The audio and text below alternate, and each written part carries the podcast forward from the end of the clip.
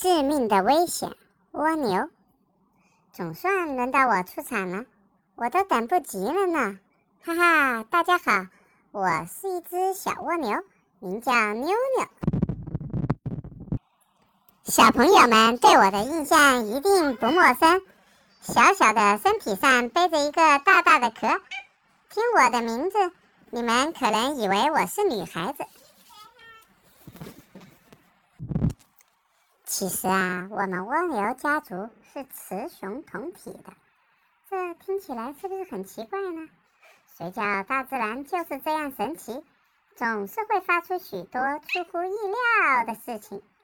每年五月至十一月间是我们活动的季节，我们很怕光，所以白天我们常常潜伏于阴暗潮湿的环境中，比如在。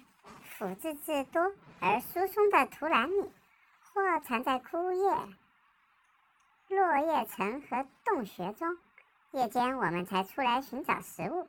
如果地面非常干燥，或暴雨过后，我会爬到树上、作物的茎秆上和叶子的背面。冬季气温下降和夏季干旱酷热时。我们就进入了休眠状态，因为我们爱吃蔬菜，所以呀，农民伯伯不是太喜欢我们，他们常常来找鸡、鸭吃我们，或者用农药喷死我们。还有最厉害的一招就是往我们身上撒盐，因为我们身体表面有一层粘液，有利于我们在运动时通过皮肤进行呼吸。我们的身体被撒上盐后，我们的运动能力和呼吸能力就大大降低，粘液渗到体外，细胞会严重缺水，我们的身体也就逐渐萎缩。这时，我们就像被晒干一样。因此，从我出生的那一天起，妈妈就对我说：“我们爬行的速度慢，敌人多，生存很困难，一定要处处留心才行。”夏天是我们最喜欢的季节。夏季的夜晚，我吃了树叶后，就会伏在树枝上，慢慢的享受凉风拂面的感觉。一天，我正吹着凉风，哼着小曲，突然，我看见一群小虫子在天空一闪一闪的发着光。是谁长得这么漂亮？他们在干什么呀？我好奇的探出脑袋。慢慢的往树上爬，你在做什么？你想去哪里？突然，身后传来了妈妈严厉的声音：“妈妈，你看那是什么？我想和他们交个朋友，好吗？”我好奇的说。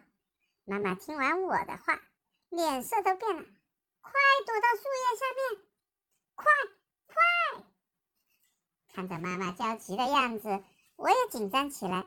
我赶紧按照妈妈的指示爬到了树叶下，妈妈也躲在了我的旁边。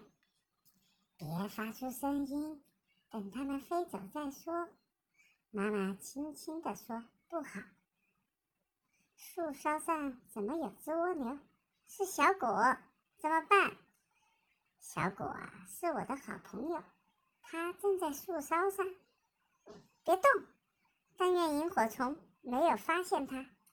可是我们的希望落空了。萤火虫很快就发现了树梢上的小果。我看见萤火虫在小果身上停留了几秒钟，就飞到了一边。不一会儿，小果就一动不动了。小果像是融化了似的，渐渐的变成了一滩水。